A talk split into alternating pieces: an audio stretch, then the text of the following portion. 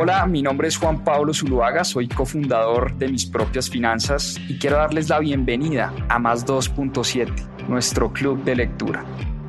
Durante 52 semanas leímos un libro todas las semanas y en este club de lectura van a encontrar la conversación de todo lo que aprendimos a través de la lectura. ¿Por qué más 2.7? En la región se leen menos de 2.7 libros al año y es una estadística que queremos combatir. Disfruten esta conversación y este aprendizaje que tuvimos a través de los libros. Bienvenidos. Bueno, muy bien, muy buenas noches. Hoy vamos con un libro realmente espectacular. Es tal vez el mejor libro que se haya escrito sobre inversiones. Hoy vamos a hablar del inversor inteligente de Benjamin Graham. Y no lo digo yo, la verdad no lo digo yo.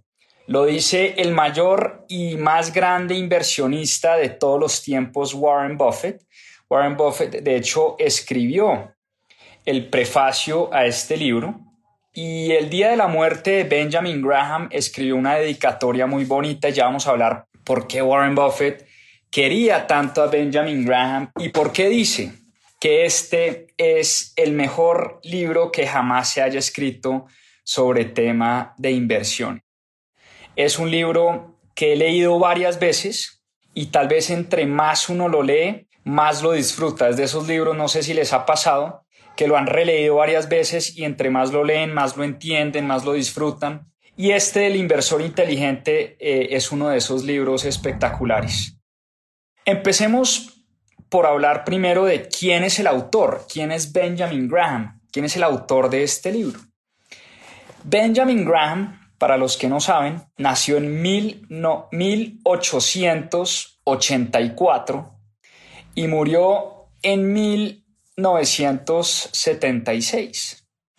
Y lo conocían como el decano de Wall Street, una de las personas que más sabría sobre el tema de inversiones, uno de los inversionistas más brillantes de su tiempo y que tuvo mejores rentabilidades durante el tiempo que estuvo invirtiendo. Fue un maestro de corazón y además fue un profesor muchos años de la, de la famosa Universidad de Columbia en Nueva York. Y en Columbia enseñaba lo que se conoce en el mundo de las inversiones como el value investing. De hecho, el value investing nació con Benjamin Graham, las inversiones de valor. Ya vamos a hablar bastante de qué es el value investing y en esa Universidad de Columbia conoció a Warren Buffett, o más bien, Warren Buffett conoció a Benjamin Graham y Benjamin Graham fue su gran mentor, su gran maestro. Fue en la Universidad de Columbia que Warren Buffett se enamoró realmente de este mundo de las inversiones al lado de Benjamin Graham. Benjamin Graham, aparte de ser profesor de la, de la Universidad de Columbia, era además el fundador y dueño de un fondo muy grande de inversiones para el que Warren Buffett trabajó después de haberse graduado de la universidad. Entonces Benjamin Graham y Warren Buffett tuvieron siempre una relación muy cercana. Warren Buffett era sin duda el mejor alumno que tuvo Benjamin Graham en la universidad y por eso pues Warren Buffett le tenía un cariño realmente especial a su profesor de la Universidad de Columbia. Y fue en la Universidad de Columbia que Warren Buffett aprendió los principios y los conceptos de las inversiones de valor, del value investing. Y Benjamin Graham publicó dos libros eh, muy famosos en el mundo de las inversiones. El primero, Security Analysis, y este libro, El inversor inteligente, que lo escribió y lo publicó, oíganme bien, en 1949 año 1949.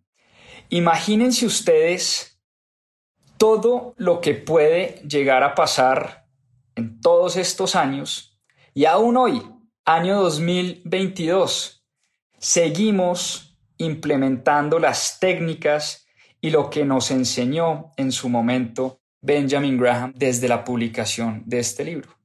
No por algo Warren Buffett dice que este es el mejor libro que se ha escrito sobre inversiones, porque este libro es un manual que le entrega a uno un marco no solo práctico y teórico, sino un marco emocional que es esencial a la hora de invertir. Ya van a ver ustedes por qué este libro, más que las fórmulas y la data, pues porque él usaba data, ¿no? De 1940 y 50, cosa muy distinta a la que se usa hoy. Pero más que la data y las fórmulas y la forma como él valoraba las empresas, tal vez lo más importante son las lecciones de psicología sobre las inversiones que nos da Warren Buffett en este libro. Porque de hecho dice el mismo Benjamin Graham que él aprendió del mundo de las inversiones cuando sufrió un gran fraude en una de sus primeras inversiones en una compañía que se llamaba Savold Tire.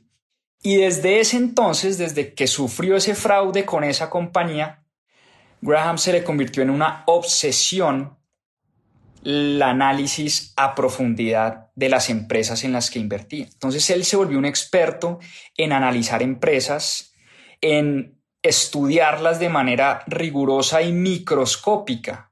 Benjamin Graham se convirtió en un adicto al análisis de las compañías en las que invertía. Y este libro, dice él, no lo escribió para los especuladores, para aquellas personas que se dedican al trading diario, a comprar y vender acciones, a tratar ¿no? de adivinar los topes del mercado, los valles del mercado para comprar y vender y tratar de ganar dinero. Este libro lo escribió él para los inversores que buscan buenas empresas en el mercado de valores. ¿Y qué dice, como les decía yo, ese prefacio de Warren Buffett y esa dedicación que le hace Warren Buffett a Benjamin Graham el día de su muerte. Dice unas cosas pues bien bonitas sobre, sobre Benjamin Graham, su gran mentor y su gran profesor, pero además cuenta él que leyó por primera vez el libro de Benjamin Graham a los 19 años y que sin duda ha sido el mejor libro que ha leído en su vida sobre el tema de inversiones. Imagínense cuánto habrá leído Warren Buffett sobre inversiones y que Warren Buffett diga que el libro de Benjamin Graham es el mejor que se ha escrito es porque pues algo sabrá y algo de caso tendremos que hacerle al gran Warren Buffett. Y dice también Warren Buffett que para ser un gran inversionista no se necesita una inteligencia suprema, que es lo que mucha gente cree. Mucha gente cree que las inversiones son un tema de, de una mente brillante, de gente experta en finanzas, en economía, en estadística, qué sé yo. Pero más que eso, lo que dice Warren Buffett en esa dedicatoria es que uno necesita un marco intelectual muy sólido para poder tomar las decisiones y que las emociones no dañen ese marco intelectual. Y por eso dice Warren Buffett que si uno sigue los consejos de Benjamin Graham, uno va a tener muy buenos resultados a la hora de invertir. De hecho, una de las cosas que dice Warren Buffett es que si uno sigue los consejos de Graham, uno va a poder aprovecharse de las locuras que existen en el mercado. Ellos saben que los mercados muchas veces se comportan de manera irracional y es en esos momentos donde Warren Buffett y en su momento Benjamin Graham aprovechaban esos momentos de locura. Porque mucha gente, muchos inversionistas, mucha gente que se mete a invertir, trata de ganarle al mercado y la gran mayoría de personas no somos capaces de ganarle al mercado. Les voy a contar una anécdota, una anécdota que además se cuenta en este libro. En 1720, Isaac Newton, uno de los grandes científicos de nuestra humanidad, de nuestra historia, tenía acciones, estamos hablando de 1720, tenía acciones en una compañía llamada South Sea Company. En ese momento era la acción más común en Inglaterra, era la acción que estaba de moda, era una acción de una compañía que se dedicaba al comercio exterior, que le estaba haciendo la competencia a la Dutch East India Company, que era la empresa de los holandeses, la empresa naval de los holandeses que se dedicaba al comercio. Y esta South, Sea Company, perdón, que era una compañía en Inglaterra, le estaba haciendo la pelea y la guerra a la compañía holandesa y era la acción de moda, ¿no? Era la acción del momento, todo el mundo se quería comprar acciones de South Sea porque esa acción empezó a crecer, mejor dicho, como espuma, aceleradamente, y todo el mundo se metió a comprar en, su momento la acción de South Sea. Y dice Newton y abro comillas porque es una frase muy célebre de este científico. Dice, mire, puedo calcular los movimientos de los cuerpos de la Tierra, pero me queda imposible calcular la locura de la gente. ¿Por qué decía Newton esto? Porque cuenta la historia que al principio, cuando Newton se metió a invertir en esta empresa, se ganó 7 mil libras esterlinas del momento. Y estaba emocionadísimo, 7 mil libras esterlinas era un montón de dinero de la época. Y después de la emoción, digamos, vendió y se ganó esa utilidad, 7 mil. Y después de la emoción, se dejó llevar por la emoción y volvió a entrar y compró acciones pues mucho más caras de las que de lo que había comprado y esa acción de South Sea se desplomó y Newton perdió 20 mil dólares en esa época. Por eso dicen que en su presencia, dice, dice la leyenda, en la presencia de Isaac Newton estaba prohibido mencionar el nombre de esta compañía. Él después de eso entró en una gran depresión, nunca más volvió a invertir en los mercados financieros y por eso aquí viene la historia, que el tema de las inversiones muchas veces es más de emoción que de conocimiento y de estrategia y de finanzas. Y por eso ser un inversor inteligente, dice Benjamin Graham, es un tema más de carácter que de cerebro. Y las inversiones según Graham, ya para que entremos en materia de los principios del libro, las inversiones según Graham tienen tres principios, tres elementos principales. El primero, un elemento clave, es un análisis completo y riguroso de la compañía en la que estás invirtiendo. Es tratar de entender la solidez detrás del negocio de la acción que estoy comprando. La pregunta que yo les hago es, ya para que entremos como a relacionar el libro con nuestra vida y nuestras inversiones. Cada vez que nosotros compramos la acción de, no sé, Ecopetrol, Celsia, eh, Nutresa, Google, Apple, Amazon, Tesla, en fin, cualquier acción que compramos, ¿entendemos a profundidad el negocio que estamos comprando? ¿Entendemos el modelo de negocio? ¿Entendemos la empresa? ¿La estudiamos a profundidad o no? Esas son preguntas que uno se tiene que hacer. Segundo elemento importante de las inversiones. Debes protegerte de tener pérdidas severas. Eso es importantísimo. Proteger la caída es un tema fundamental a la hora de invertir. ¿Por qué? Porque cuando uno pierde, es difícil volverse a recuperar. Y piensen por un segundo cuando mis acciones o mis inversiones caen el 50%, yo necesito un crecimiento de vuelta del 100% para volver a estar en el punto inicial de partida.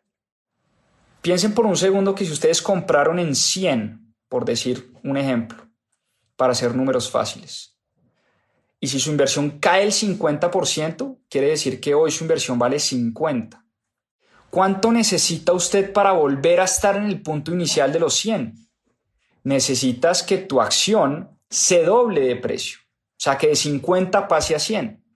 Por eso es importantísimo proteger la caída, proteger las pérdidas. Es algo que muchos grandes inversores copiaron de Benjamin Graham, ese principio es fundamental, y por eso los inversores y esto nos lleva a hablar del principio número 3 o del elemento número 3.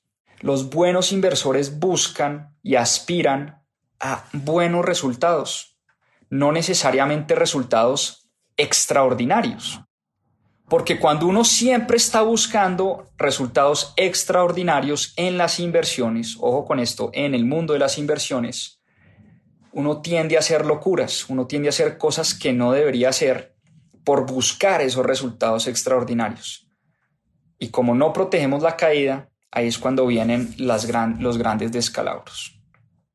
Por eso, la gente que invierte, dice Benjamin Graham, hace buen dinero, pero la gente que especula y se la pasa haciendo trading, hace dinero para los brokers. Ojo con esto y, voy a repetir esa frase. La gente que invierte hace dinero, la gente que especula y se la pasa comprando y vendiendo acciones, hace dinero para los brokers. Porque es muy difícil, estar entrando y saliendo, tratando de adivinar para dónde va tal acción, para dónde van los mercados, para dónde va tal cosa, para dónde va tal otra, es prácticamente imposible. Hay demasiadas variables que no controlamos. Y por eso al inversor inteligente le tiene sin cuidado tener razón en el corto plazo. Un inversor inteligente no está en este juego las inversiones para la próxima semana, el próximo mes, el próximo año. Juega para el largo plazo.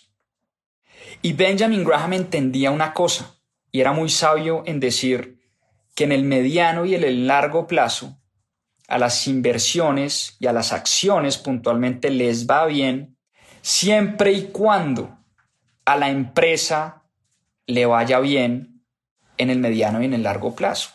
Piensen por un momento en eso. Cuando compramos, ¿qué es una acción al final? Una acción es una participación en una compañía real, en una compañía que vende productos, servicios, que tiene un equipo detrás. Es, una, es un ente que presta servicios, que vende productos, que está en los mercados.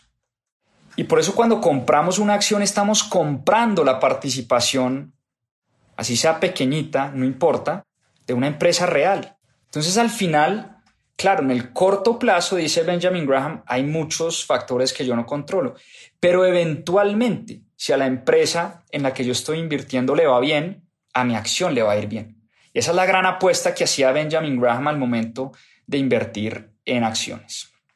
Hablemos de otro punto muy importante que además me parece muy pertinente, sobre todo por los momentos que estamos viviendo, y es la relación que hay entre las inversiones y la inflación. Y las acciones, decía Benjamin Graham, aún en 1949, es que imagínense la sabiduría de este tipo, que aún hace 70 años estaba hablando del efecto que tenía la inflación en nuestras inversiones. Hoy está muy de moda la inflación porque estamos viendo inflaciones que no veíamos hace muchos años, no solo en Colombia, sino en el mundo entero. Y por eso, al comprar acciones, estamos de alguna manera comprando una forma de vencer a la inflación y la inflación no es, una, no es otra cosa que la, el aumento sostenido de los precios. Cuando hay inflación, ¿qué quiere decir eso? Quiere decir que las cosas se vuelven más caras los libros se vuelven más caros, la comida se vuelve más cara, los carros, los computadores, la gasolina, el costo de vida en general se vuelve más caro. Por eso si no estamos invirtiendo, pues nosotros estamos perdiendo poder adquisitivo por cuenta de la inflación. Por eso las acciones, la compra de acciones, nos decía Warren Buffett, nos decía Benjamin Graham, perdón, puede contrarrestar ese efecto la inflación, ya que una pérdida en el poder adquisitivo de una moneda puede ser contrarrestada por los dividendos que paga una empresa y por el crecimiento de una acción. Recordemos que cuando compramos una acción en el mercado de valores, en la bolsa de valores, podemos ganar dinero de dos maneras. Uno, por los dividendos que reparten las empresas y dos, por la valorización de esas acciones en el corto, mediano o largo plazo. Sin embargo, Benjamin Graham nos decía de esto nunca vamos a tener certeza. Y por eso Benjamin Graham siempre aconsejó tener dentro del portafolio un porcentaje de renta fija, es decir, de bonos del tesoro y de productos que contrarresten la volatilidad de las acciones. Está comprobado que en el largo plazo las acciones siempre han sido mejores inversiones que los bonos y que la renta fija y que los CDTs y que los CETES, como lo llaman en México. Pero en el corto y mediano plazo esa volatilidad de las acciones hay que contrarrestarla con productos más seguros. Y además también, y oíganme bien esto, por naturaleza humana, uno debería tener bonos en su portafolio o productos mucho más seguros que las acciones. Benjamin Graham nos decía, vea, no solo es un tema de portafolio, es un tema de psicología y naturaleza humana. Ahora, yo hago una nota al pie y esta es mi nota editorial de Benjamin Graham. Esto no lo dice Benjamin Graham, esto lo digo yo, Juan Pablo Zuluaga.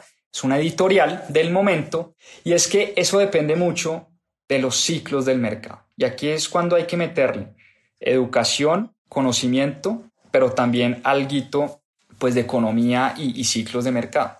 Hoy en día, en Estados Unidos, los bonos del tesoro a mediano y largo plazo rentan muy poquito. Entregan una rentabilidad como del 2%, los bonos de 15, 20 y 30 años están rentando como 2, 2.5%, cuando en Estados Unidos hoy la inflación está por encima del 10%. Entonces no hace ningún sentido desde el punto de vista del inversionista tener bonos en Estados Unidos. Ahora, en Colombia el caso es un poco distinto. ¿Cuánto daban los CDTs hace un año en Colombia? Los CDTs son los certificados de depósito a término fijo que en otras palabras es un contrato que me entrega una rentabilidad fija, pero obviamente son productos que entregan bajas rentabilidades, por lo que son de muy bajo riesgo. Entonces, hace un año los CDTs daban una muy baja rentabilidad. Hoy la inflación también en Colombia se acerca al 10%, pero los bonos y los CDTs están dando el 8, 9 hasta 10%. Entonces, fíjense que uno no puede hacer esas generalizaciones y por supuesto estos libros hay que leerlos pues con algo de contexto. Una cosa es leer este libro y uno estar en Estados Unidos, otra cosa es uno leer este libro y uno estar en Colombia. Entonces eso como mi nota editorial y aquí ya cierro y vuelvo a lo que dice Benjamin Graham. La relación, hablemos de la relación de las compañías y el crecimiento de las compañías. A Benjamin Graham, por supuesto, eh, le gustan las compañías que crecen y que crecían. Pero es muy importante aclarar que en la medida en que una compañía crece de manera acelerada, su acción también se pone más cara. Entonces llega un momento cuando el precio de las acciones crece más de lo que crece la compañía. Eso ha pasado muchas veces y sigue pasando. Entonces, acciones como, no sé, en, en pandemia, después de la pandemia, la acción de Zoom la acción de Zoom llegó a estar como en 600 o 700 dólares, no recuerdo bien. Creció aceleradamente, obviamente la compañía también venía creciendo de manera acelerada, pero hubo un momento donde eso se despegó, donde el precio de la acción crecía mucho más rápido de lo que crecían las ventas de la compañía, de lo que crecía la compañía. Entonces, cuando el precio de la acción crece mucho más de lo que crece la compañía misma, al inversionista siempre o casi siempre le va muy mal. Por eso una gran compañía, y esto es muy importante que lo entendamos, una gran compañía, oíganme bien, no siempre es una gran inversión si pagamos muy caro por esa acción que estamos comprando. Hay compañías que son muy sólidas, pero si esas compañías se ponen muy caras, nuestra rentabilidad va a ser muy chiquita. Entonces una compañía como Voy a dar cualquier ejemplo. Apple, una de las compañías más importantes y compañía insignia en el mundo. Es una compañía supremamente sólida desde el punto de vista financiero, desde el punto de vista de equipo, de tecnología, de producto, solidez en todo sentido. Ahora, si yo compro la acción de Apple cuando está en su máximo histórico, pues mi rentabilidad necesariamente va a ser menor. Entonces, no siempre una inversión en una buena empresa es una inversión, es una buena inversión per se. Benjamin Graham utilizaba mucho el indicador del PE ratio, el precio por utilidad por acción. ¿Y qué es el PE ratio el precio por utilidad por acción? Es cuánto vale la acción de una empresa con relación a las utilidades que genera. Y les doy un ejemplo. Si el PE ratio de una compañía es 20 veces, Quiere decir que la gente, el mercado, está pagando 20 dólares por cada dólar de utilidad que genera la compañía. Entonces, ese era un, indicador que Benjamin Graham siempre utilizaba. Y en su caso puntual, 1949, 1950, 60, cuando el P ratio de una empresa era mayor a 30 veces, Benjamin Graham prendía las alarmas. Bueno, vámonos a otro de los puntos y tal vez el que más me gusta de este libro. Y es el tema de la psicología de las inversiones entendidas desde el punto de vista de Benjamin Graham, la psicología de las inversiones. Y decía Marco Aurelio, de hecho estoy leyendo este librito de meditaciones de Marco Aurelio, decía Marco Aurelio que la felicidad de un hombre sabio se da por sus actos de libertad, por sus actos de libertad. Dice Marco Aurelio que la gente que busca la fama, su felicidad depende de los otros. La gente que busca el poder y el dinero, su felicidad muchas veces depende de factores internos. ¿Y a qué voy con esto? A que Benjamin Graham nos dice que hay muchas cosas en el mercado que no controlamos. Y por eso no nos deberíamos preocupar. Cuando hay una cosa que uno no controla, pues uno tiene dos opciones, o se preocupa o no se preocupa. Si uno no la controla, pues ¿para qué nos preocupamos por algo que no podemos controlar? Es un poco el mensaje de Benjamin Graham. Pero hay muchas cosas que sí podemos controlar. Y entre las cosas que podemos controlar Hablando de inversiones, Benjamin Graham nos dice lo siguiente. Primero, nosotros podemos controlar los costos y las comisiones que le pagamos a nuestro broker. ¿A qué se refiere Benjamin Graham con esto? Que cuando uno se la pasa como un loquito, comprando y vendiendo acciones, tratando de adivinar para dónde va la acción de Zoom, de Tesla, de Netflix, de Amazon, de Google, de Nutresa. Ay, ¿será que es que Gilinski tal cosa? ¿Será que es que Ecopetrol, el petróleo? Cuando uno está como un loquito comprando y vendiendo, sin hacer un análisis a profundidad, como decía Benjamin Graham, el que gana es el broker, no el inversor. Pierde el especulador, gana el broker y nunca lograremos ser un buen inversionista. Segunda cosa que también podemos controlar, o por lo menos podemos tomar decisiones al respecto, son los costos de comisiones que le pagamos a los fondos mutuos, a los brokers, a los bancos, por lo menos revisando siempre esas comisiones que nos cobran los terceros por administrar nuestro dinero. Tercero, esta me encanta, una cosa que sí podemos controlar son nuestras expectativas sobre los retornos de nuestras inversiones. ¿Y cómo podemos controlar eso? Dice Benjamin Graham, usando el realismo, no la fantasía, a la hora de predecir esos retornos. La gente que busca retornos del 20, 30, 50, 100% de manera sostenida es la gente que termina haciendo locuras a la hora de invertir. Punto número cuatro de cosas que podemos controlar, el riesgo que tomamos. ¿Y cómo podemos controlar ese riesgo? Diversificando, teniendo un portafolio balanceado, con activos, vuelvo y repito, que contrarresten la volatilidad de esas acciones. Punto número cinco que podemos controlar, muchas veces, no siempre, los impuestos. Fíjense que cuando uno sabe de temas de impuestos, y esto es algo que nunca nos enseñan en ninguna parte, es increíble.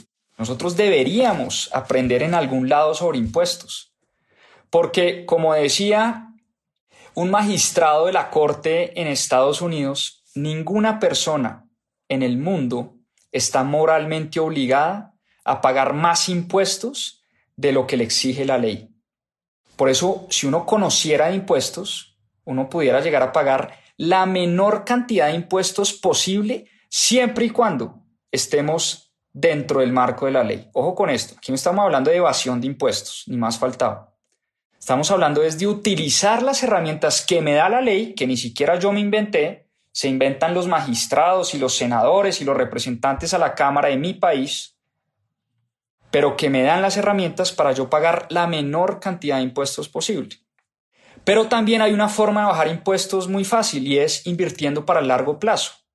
Porque cuando uno se la pasa comprando y vendiendo, uno paga siempre ganancias de capital. Por eso, cuando yo compro en 100 y vendo en 200, generalmente siempre pago ganancias de, de capital pues por esa, por esa utilidad que tengo. Dependiendo del país en el que estamos, aquí yo no estoy hablando de clases de impuestos ni mucho menos, soy todo menos experto en impuestos, por eso siempre aconsejo ir de la mano de una experta o un experto en temas impositivos, dependiendo en el país en el que estamos. Y por último, oíganme bien, con esta joya cierra Benjamin Graham su capítulo sobre el tema de psicología. Lo que sí podemos controlar definitivamente es nuestro comportamiento. Eso sí que lo podemos controlar. Por eso las inversiones no se trata de ganarle el juego a los otros. Las inversiones se trata de ganar nuestro propio juego interior. Se trata de entender cómo nos comportamos nosotros a la hora de invertir nuestro dinero. Fíjense qué importante reflexión esta que nos hace Benjamin Graham en su libro. Lo más importante a la hora de invertir no es el P ratio, no es la valoración, no es, no es la proyección de flujos de caja, no es el WAC, no es la descontada de los flujos, nada de eso es más importante que la forma como yo me comporto a la hora de invertir. Eso sí tiene una importancia muy relevante a la hora de tener buenos resultados en el mediano y el largo plazo. Entonces, fíjense ustedes que empieza uno a entender cómo piensa o cómo pensaba Benjamin Graham. Empieza uno a entender por qué a este señor, Warren Buffett, el alumno de Benjamin Graham, por qué a Warren Buffett le ha ido tan bien en el mundo de las inversiones. Porque ha seguido al pie de la letra las lecciones de su maestro. Porque entiende que este es un juego de largo plazo. Oigan este dato. Warren Buffett hizo el 95% de su riqueza después de los 63 años. Mucha gente cree que después de los 60 ya queda obsoleta, no.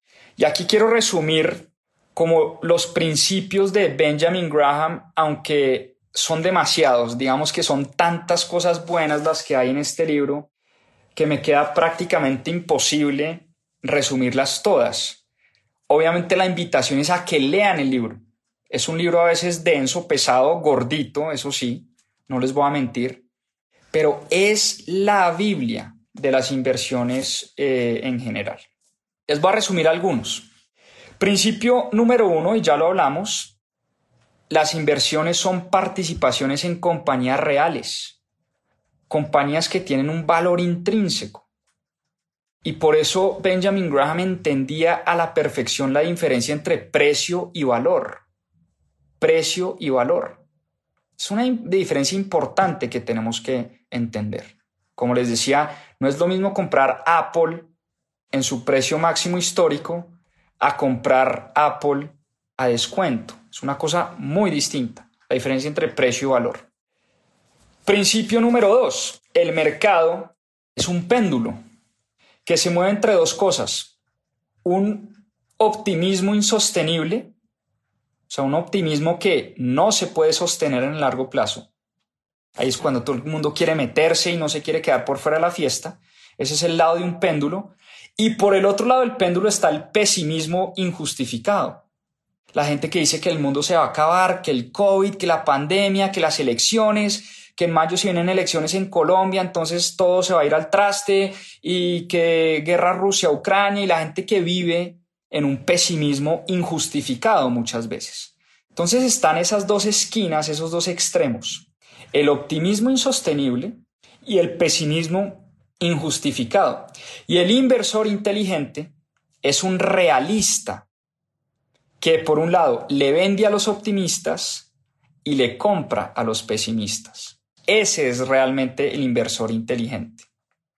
De este principio también ya hablamos y es que hay que entender que entre más pagamos por una acción, menor va a ser nuestro retorno a corto, mediano y largo plazo. Como les decía, el secreto financiero al final está dentro de nosotros mismos. Si tenemos paciencia y confianza, dice Benjamin Graham, podemos aprovechar lo que nos da el mercado, aún en los peores momentos aun cuando los mercados están sufriendo unas volatilidades terribles y están a la baja, aún así se puede hacer mucho dinero. Y es que en la bolsa de valores se puede, eso es lo lindo de, de las bolsas y del mercado de valores, que uno puede hacer dinero cuando el mercado sube, pero uno también puede hacer dinero cuando el mercado baja. No sé si ustedes sabían eso. Por eso si uno desarrolla como esa disciplina, esa constancia, esa resiliencia, eso nos va a permitir que el mismo ánimo de la gente o los factores externos no gobiernen nuestro destino financiero. Y fíjense qué paradoja, y por eso muchas veces las inversiones son tan difíciles, porque en cualquier ámbito de la vida, en cualquier otro ámbito de la vida, el entusiasmo funciona muy bien. O sea, ser entusiastas, estar emocionados, meterle pasión, emoción, funciona muy bien en muchos ámbitos de la vida. El entusiasmo en las inversiones puede ser nuestro peor enemigo y puede hacer que nuestras inversiones acaben en un completo desastre. Por eso, el problema, y este es uno de los principios que más me gusta de Warren Buffett, es que el problema más grande de un inversionista y el enemigo principal de un inversionista es uno mismo. Es el mismo o ella misma. Somos nosotros mismos. Porque las caídas del mercado no siempre son malas noticias. Óiganme bien. Las caídas del mercado no son tan malas como todo el mundo cree. Al revés. Muchas veces el inversor inteligente celebra esas caídas del mercado. Porque ven en las caídas y ven en la crisis la oportunidad perfecta para invertir para crear riqueza y para comprar buenos activos a descuento. Hoy en día estamos totalmente abrumados y ansiosos y nerviosos por la crisis que estamos viviendo.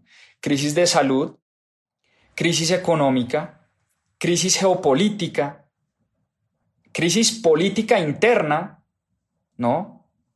Extremos, polarización, guerras, coronavirus, caídas de los mercados, inflación, o sea, muchas veces decimos, pucha, ¿para dónde vamos, no? Pero es en esos momentos de crisis donde el inversor inteligente ve las mayores oportunidades.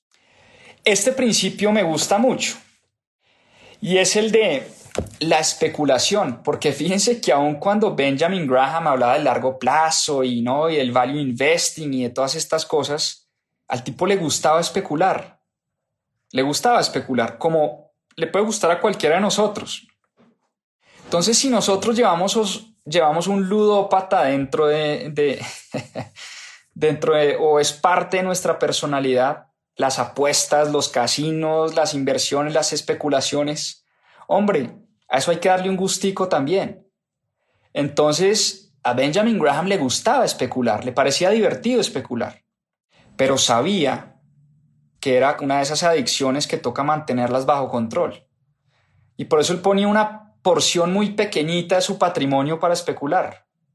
Qué sé yo, un 2, 3, un 5% a lo sumo. Y nunca mezclaba, digamos, no mezclaba las dos cosas. Nunca mezclaba el dinero que destinaba para especular con el dinero que destinaba para invertir. Él lo tenía clarísimo y lo dice en su libro. Mire, a mí me encanta especular.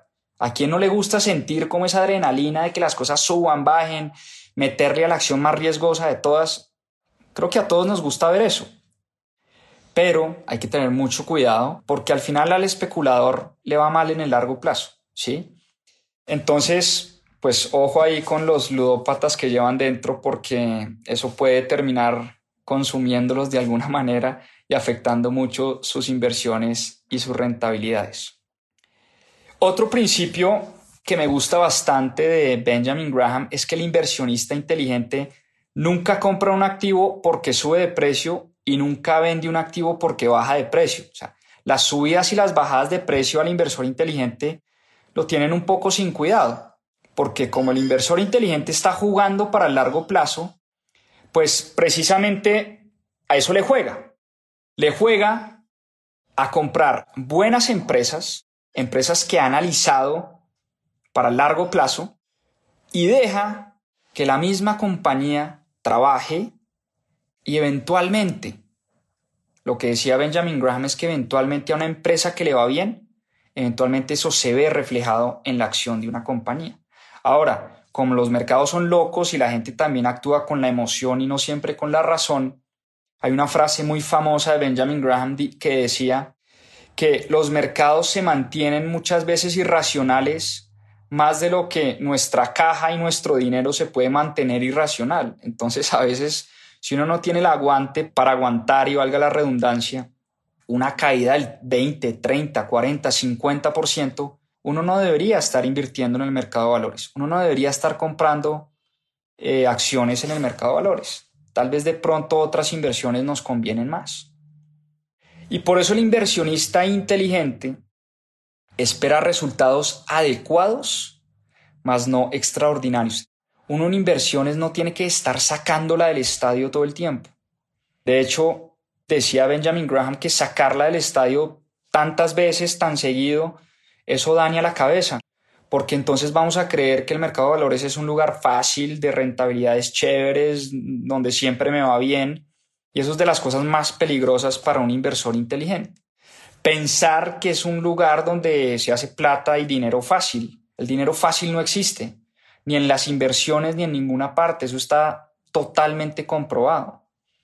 Por lo menos en este mundo de las inversiones está totalmente comprobado que el dinero rápido puede llegar y llega a veces y cualquiera puede tener un chiripazo, pero esos chiripazos, el que no es fuerte de carácter y el que no ha estudiado las inversiones, pueden jugar en contra, como le pasó, ni más ni menos, que al señor Isaac Newton. Entonces esto no es un tema de, de mentes brillantes, es un tema de carácter, de desarrollar eh, la resiliencia y la disciplina para entender cómo funcionan los mercados.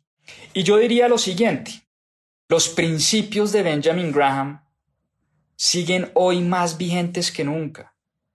Uno lee este libro y es increíble leerlo pensando que este es un señor que escribió esto en 1949, un par de años después de la Segunda Guerra Mundial. Imagínense ustedes lo distinto que era el mundo en ese momento. Era otro mundo completamente distinto el que le tocó vivir a Benjamin Graham. Y yo siempre me cuestiono cómo hace un libro para trascender en el tiempo. ¿Y qué es lo que tienen esos libros que aún después de 50 años, 100 años, 500 años, 1000 años, los seguimos leyendo? ¿Por qué seguimos leyendo libros como este, Meditaciones de Marco Aurelio? ¿O qué tienen esos libros que los hacen diferentes?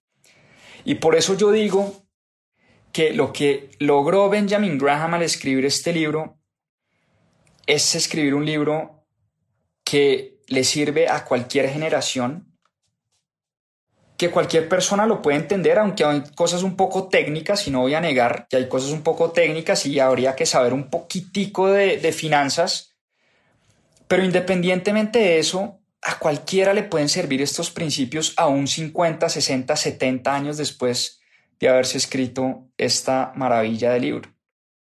Y es uno de esos libros que entre más uno los lee, mejor se ponen. No sé si les ha pasado eso. Yo he leído este libro, les confieso, unas cuatro o cinco veces.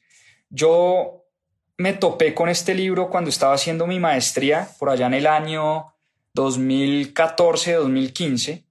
Me lo topé y lo compré, me acuerdo exactamente en la librería en la que lo compré, un Barnes Nobles ahí en Cambridge, en Boston. Y recuerdo la primera vez que lo leí como que medio lo entendí, diría que entendí el 40-50% del libro, pero en la medida en que me apasionaba por este mundo de las inversiones, volví y releía el libro de Benjamin Graham y es uno de esos libros que cada vez que uno lo relee se pone mejor. No sé si a ustedes les ha pasado. Me pasó, por ejemplo, con, con 100 años de soledad. La primera vez que leí 100 años de soledad de García Márquez no, no entendí un carajo y eso era una genealogía y me perdía con los nombres. Bueno, era un desorden en mi mente. Pero tal vez la segunda vez que leí Cien años de soledad lo disfruté más y la tercera vez que lo leí ya dije, wow, este libro, con razón este señor se ganó el premio Nobel de, de literatura. Algo similar me pasa con este libro de Benjamin Graham, que entre más lo leo y más lo releo, más me resuenan los principios en mi mente, ¿vale? Así que, como les decía, un libro muy difícil de resumir, muy, muy complejo de resumir. Un libro fascinante, pero sabía que iba a tener un reto bien interesante a la hora de narrar este libro, porque mm, son muchas cosas las que hay en este libro. Yo quiero invitarlos a que, a que lo lean, a que lo estudien, a que lo subrayen, a que lo relean, porque tal vez me salté unos 25 30 principios de los que habla Benjamin Graham en este libro. Pero es un libro increíble. Y por eso entiende uno por qué Warren Buffett dice que es de lejos, y aquí lo dice arriba, by far, de lejos, el mejor libro que jamás se haya escrito sobre inversiones. Así que nada, un abrazo enorme, lean el libro, compren el libro, no dejen de, de leer esta joya de las inversiones de Benjamin Graham, el inversor inteligente. Muchas gracias por acompañarnos en este capítulo de Más 2.7. Acá les dejo unos adelantos de lo que se viene en nuestro próximo episodio. A seguir aprendiendo. La historia de Bitcoin. ¿Qué causa la Gran Depresión según Safe Dynamics? Por muchos años esas monedas no valían ni un centavo de dólar. Financiaron esas guerras con la monetización de su deuda